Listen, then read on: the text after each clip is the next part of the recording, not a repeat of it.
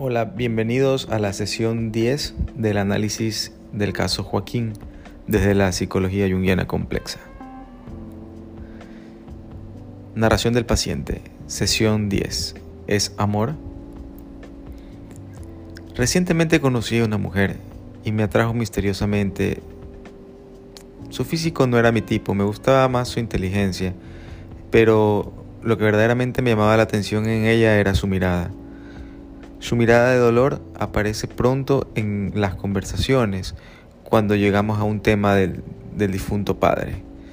No sé cómo explicar esa expresión en su rostro al hablar de su pérdida. Daba la impresión como si abandonase el sitio en el que ambos nos encontrábamos. Parecía que escapara sin darse cuenta a un lugar extraño, hacia otra realidad que terminaba por envolvernos. Como si estuviese recordando o más bien sufriendo, sus ojos se dirigían hacia un punto fijo, siempre con una mirada algo baja acompañada de una postura encorvada. Al ver ese vacío en sus ojos inmediatamente me sentía conectado.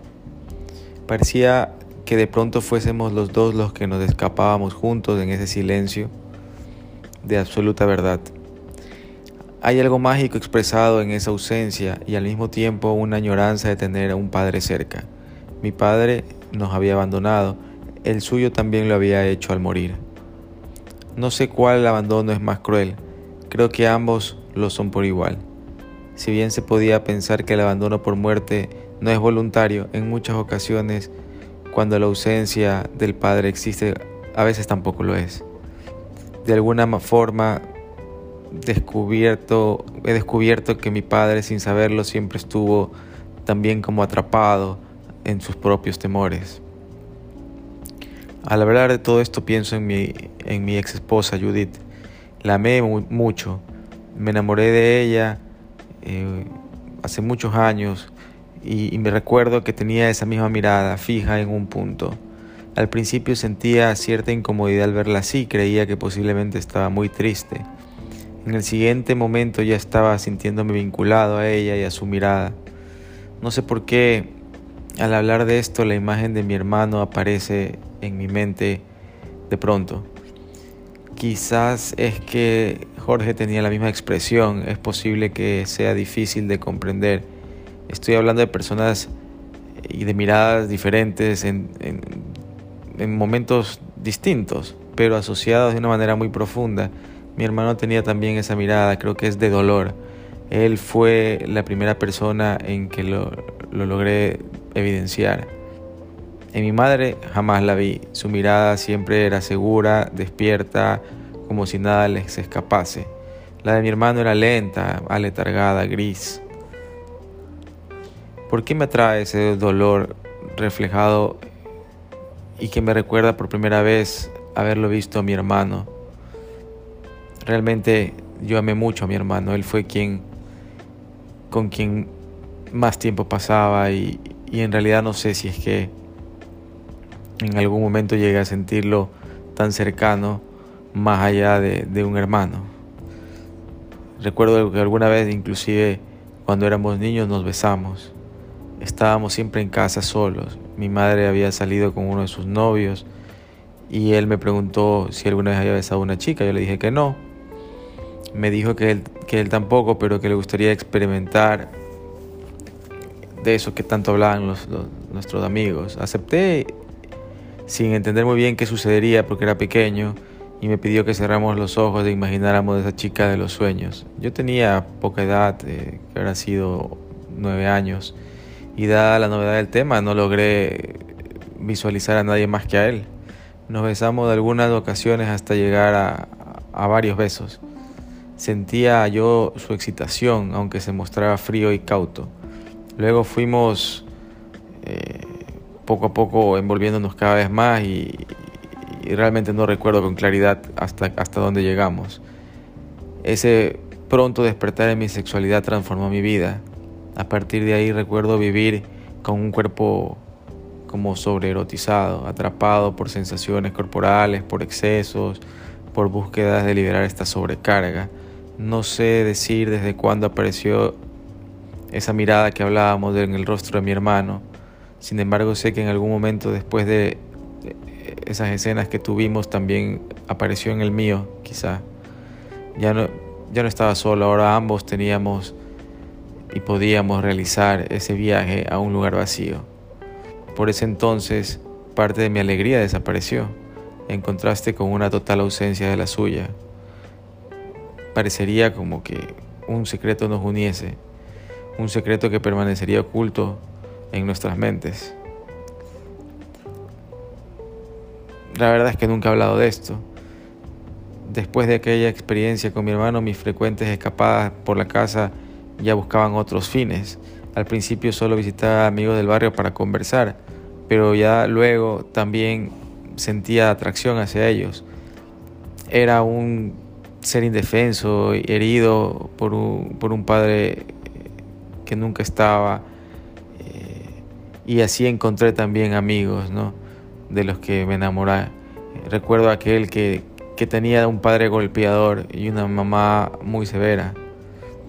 Con el tiempo me uní tanto a este chico, a este amigo que lo visitaba casi todas las noches, conversábamos de lo que nos pasaba, jugábamos. Una noche recordamos que nuestros amigos habían hablado de revistas eróticas, conseguí algunas y fuimos a verlas juntos. Y bueno, eh, imaginábamos estar con estas mujeres en nuestros sueños. Después de aquella vez en que ambos nos masturbamos viendo estas revistas, él ya no quiso verme más. Fue entonces cuando ya decidí de una vez por todas abandonar la casa. Ya no había nada en el barrio tampoco que me interesara, ya estaba también avergonzado, supongo. Es tan difícil hablar de esto, pero vivir escapando es vivir encadenado.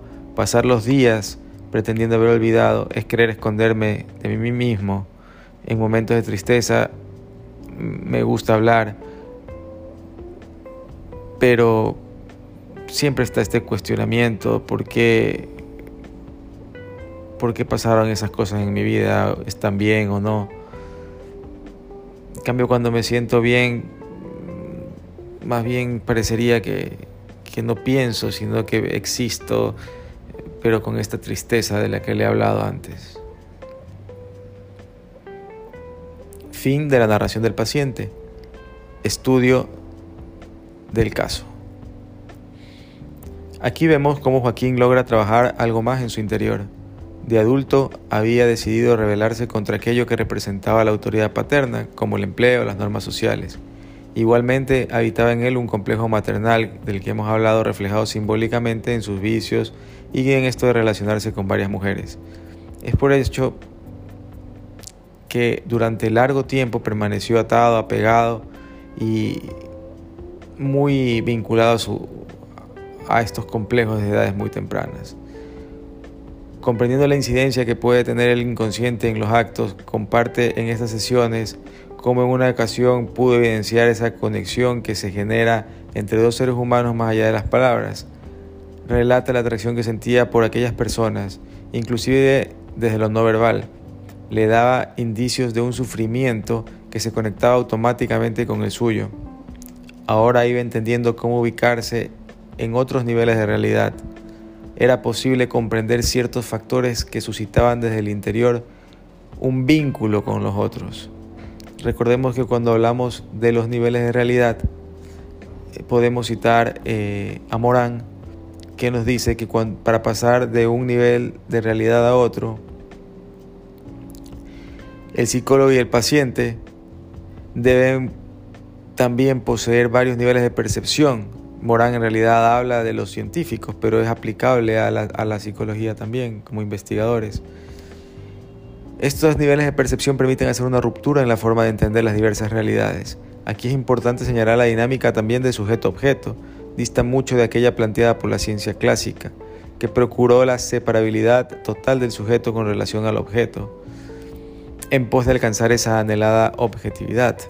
Más bien desde una psicología compleja, eh, se da espacio a la objetividad tanto como a la subjetividad en el análisis de los fenómenos. Así también el paciente va recorriendo el valor y la importancia del silencio como un espacio compartido entre dos sujetos que se transforman el uno al otro, un silencio que termina por ser un lenguaje común que a su vez da cuenta de la imposibilidad de decirlo todo. En un momento clave en, este, en esta sesión se aprecia cómo, a pesar de que el paciente narra un episodio en el cual el amor hacia su hermano toma matices eróticos, producto entre otras cosas de las confusiones de ambos en torno a lo que vivían, una vez resignificado dicho suceso en las sesiones, y particularmente en esta, ese amor retoma su característica fraternal y termina siendo un importante elemento sanador y lo libra además de la culpa al poder pasarlo por la palabra y hablarlo. Recordemos que de la, de la, coalición asesina de los hermanos contra el padre, Freud solamente había visto los aspectos negativos de su positividad social. La muerte del padre instituye un vínculo desde entonces permanente entre los hermanos, cuando hablamos de la horda primitiva, recordando Freud. Pero al ver en el culto consagrado al padre muerto la verdadera clave de la organización social humana es eh, retomar el sentido de un encuentro fraternal entre los miembros del grupo, un reencuentro socioantropológico, nos dirá Edgar Morán. Por ese entonces las repercusiones de aquel acontecimiento sexualizado tenían distorsión, vergüenza, etc. y habían terminado por volver oscura esa relación. Ese acto hizo aparecer en Joaquín un miedo también a la homosexualidad, un temor que pronto reprimió convirtiéndolo sin saberlo en una de las principales causas de su angustia. Para su hermano el hecho era distinto, había sido él quien fomentó el encuentro y por ende su sensación de culpa intuimos que pudo haber sido aún mayor, como suele suceder en esos casos. Ya en otras sesiones, el paciente habla sobre aquella ocasión de niño que trató de repetir lo que había experimentado con su hermano con unos amigos del barrio es decir, que eso que vivió quiso reanudarse por medio de nuevos encuentros eróticos en el que ahora él era el promotor. No obstante, cuando comienza a intentar esta actividad, surge una negativa del amigo y no se concreta y el deseo de alguna manera se interrumpe y queda eh, reprimido de alguna forma, a pesar de que eh, daba vueltas en su en su cabeza no se llevó directamente al acto. En el espacio terapéutico es posible evidenciar la manera en que dicho deseo retorna. En terapia existe un lugar en donde es posible no solo recordar, sino también comprender y reintegrar los contenidos antes, contenidos que antes resultaban destructivos desde la oscuridad del aparente olvido. Un contenido únicamente puede ingresar si previamente el sujeto logra ser consciente de su doble aspecto y cuando a su vez logra comprenderlo tanto desde el pensamiento como desde la emoción en este proceso de ser consciente en lo inconsciente. Así pues, quien quiere realizar la proeza de entender no solamente intelectualmente, sino también de acuerdo con el valor afectivo, tendrá, quiera o no, que habérselas enfrentado con su ánima o animus para encaminarse hacia una conciliación superior, dirá Carl Gustav Jung. Sobre este tema de ánima y animus ya lo repasamos en una sesión anterior. Además, en este proceso narrado desde la visión del paciente es posible darnos cuenta de que muchas eh, posibilidades que tiene para trabajar con el inconsciente eh, surgen a partir del arte, dado que gracias a que él escribe y tiene escritos con su hermano, interpreta y reinterpreta los mismos. Y le permite resignificar también su historia con estos escritos que él posee. La psicoterapia junguiana complexa busca resignificar el presente del paciente que acontece en el momento de la experiencia psicológica como única certeza que se tiene. A partir de ahí se habrá de trabajar para la narración enferma ceda el paso a una nueva mirada de la realidad. La relación terapéutica llevada desde una actitud abierta y sincera permite encontrar una vida de diálogo, tanto consciente e inconsciente, sumergiendo de esta forma natural el componente, surgiendo el componente sanador de la terapia, siendo esto el amor. Solo el amor del amante es la entrega de sí renovada cada instante. Solo él se dona a sí mismo en el amor. La amada recibe ese don. Y esto, el acogerlo, es el don con el que ella responde, dice Franz Rosenzweig.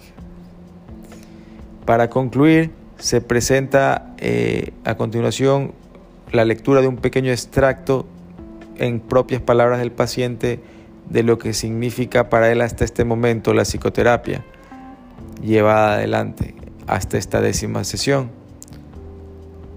Doy paso a la lectura. La psicoterapia es como querer ver más allá de tu imagen. Siento que es como ver tu imagen reflejada en un lago. Al principio, tu solo rostro puede, al verte, solo puede impedirte ver la profundidad de tu ser. Si logras atravesar ese temor, esa fascinación quizás, y acercarte más en procura de una imagen más real, corres el riesgo de aproximarte tanto que termines por ahogarte en ese lago mientras te buscas a ti mismo. Siento que el psicólogo me sujeta la mano mientras me acerco a esta imagen reflejada, permitiéndome inclusive sumergirme por momentos, y él me ala cada vez que corro el riesgo de ahogarme. Hasta aquí el análisis.